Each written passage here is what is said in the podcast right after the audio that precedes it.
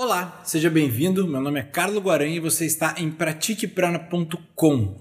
Hoje a gente vai começar a quarta aula do curso de Introdução ao Yoga, ainda estamos no módulo 1, de noções básicas. Hoje a gente vai aprender sobre o transcendentalismo, tá? E para que a gente entenda essa, essa noção de transcendentalismo, a gente tem que entender dois conceitos principais, tá? O conceito de manifesto e manifesto de um universo que se manifesta para os nossos cinco sentidos e por isso é percebido por nós, e um universo imanifesto, é um universo que o ser humano não consegue perceber e nem sentir que existe. Tá?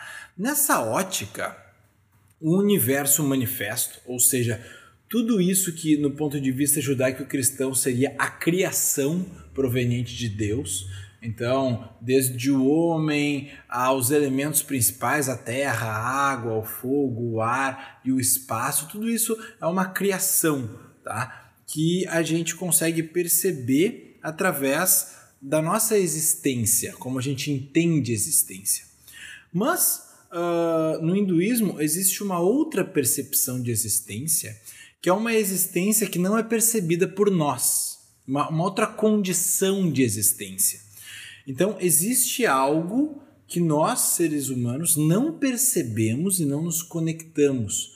Mas não por isso este algo não existe, ele só é imanifesto. Tá? Em sânscrito, o manifesto se chama vyakta e o imanifesto se chama avyakta.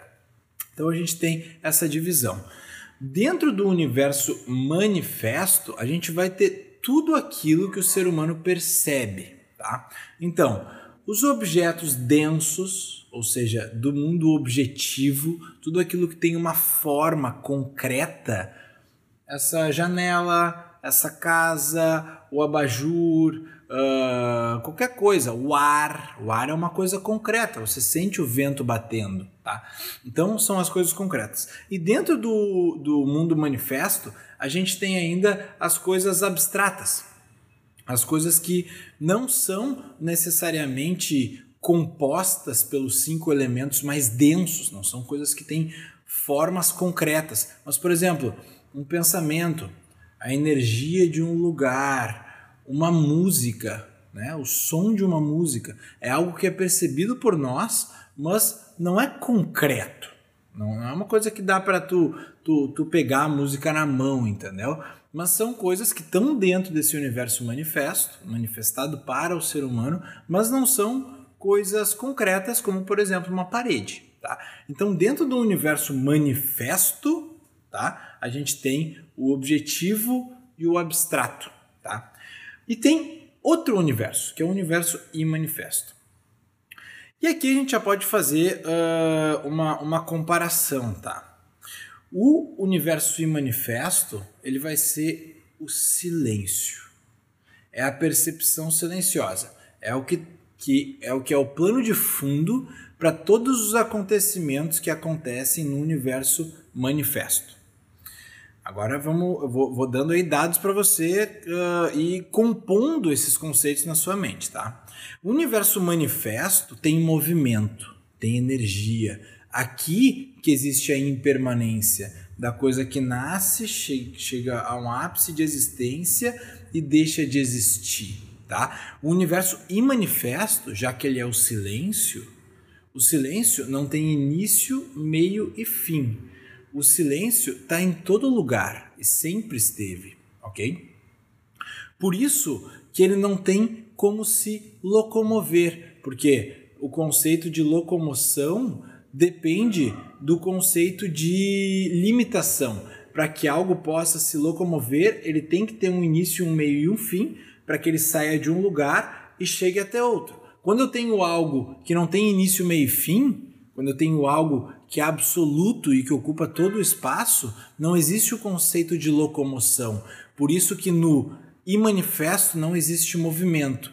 É uma coisa só, o silêncio que preenche tudo e que por isso, por ser sutil e preencher tudo, é o plano de fundo de toda a existência. Tá? Então, isso é o manifesto, o imanifesto. E aqui nesse mundo concreto, que as coisas têm um nome, uma forma, um conceito, que as coisas têm um início, um meio e um fim, esse é o mundo do observado. Lembra lá na aula 2 que a gente falou da teoria do observador? O mundo do objeto observado, as coisas que são observadas, as coisas que são percebidas, as coisas que podem ser vistas. Esse é o universo manifesto, tá? Das coisas que existem. E o imanifesto, nada, é o silêncio, é o que não tem início, nem um meio, nem um fim. E esse silêncio é o observador, que para o yoga, para o hinduísmo, é quem você realmente é. Você é o silêncio, tá? Para o universo, para o hinduísmo.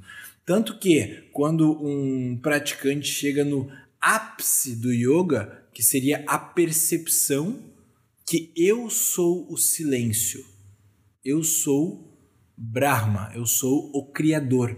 Porque o Criador é o silêncio, tudo se desdobra a partir do silêncio. Porque lembra, a cosmogonia hindu é uma densificação da consciência. Então, tudo sutil, silêncio, que ocupa tudo.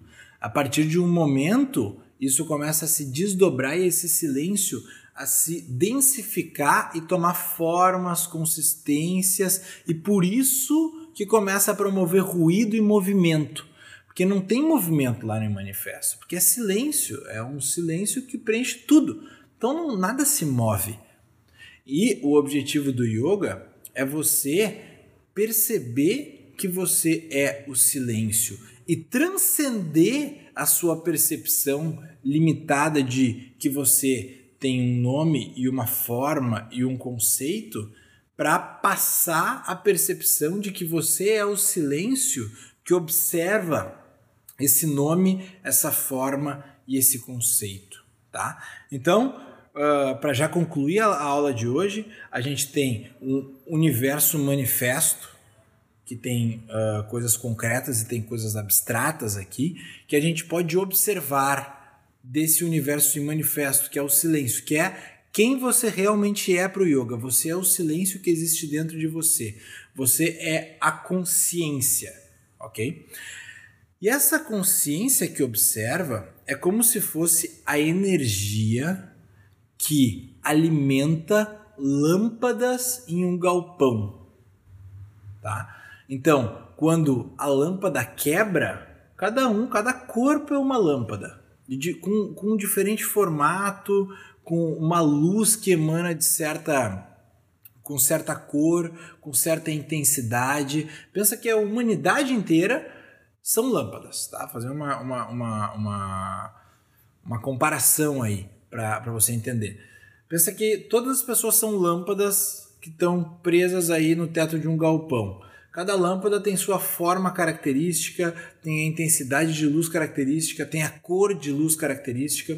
E quando essa lâmpada quebra, quebra o corpo, mas a energia que nutria essa lâmpada ainda está ali em cima, a corrente elétrica está ali em cima no galpão. Então, para você entender que você é a corrente elétrica que nutre esta lâmpada. Você não é a lâmpada em si. E a beleza do universo, do universo manifesto é que todas as lâmpadas são diferentes. Todas as lâmpadas têm uma cor especial, todas as lâmpadas têm uma intensidade de luz especial, todas as lâmpadas vão ter formatos que deixam elas lindas e perfeitas da maneira que elas são. Então, a beleza do universo manifesto é justamente a individualidade das coisas. Porque o perfeito, o imóvel, o silêncio, que é, que é a perfeição divina em si no hinduísmo, está no universo manifesto, que é a corrente elétrica que alimenta todas essas consciências, tá? e que se manifesta dentro de cada um desses corpos. Tá?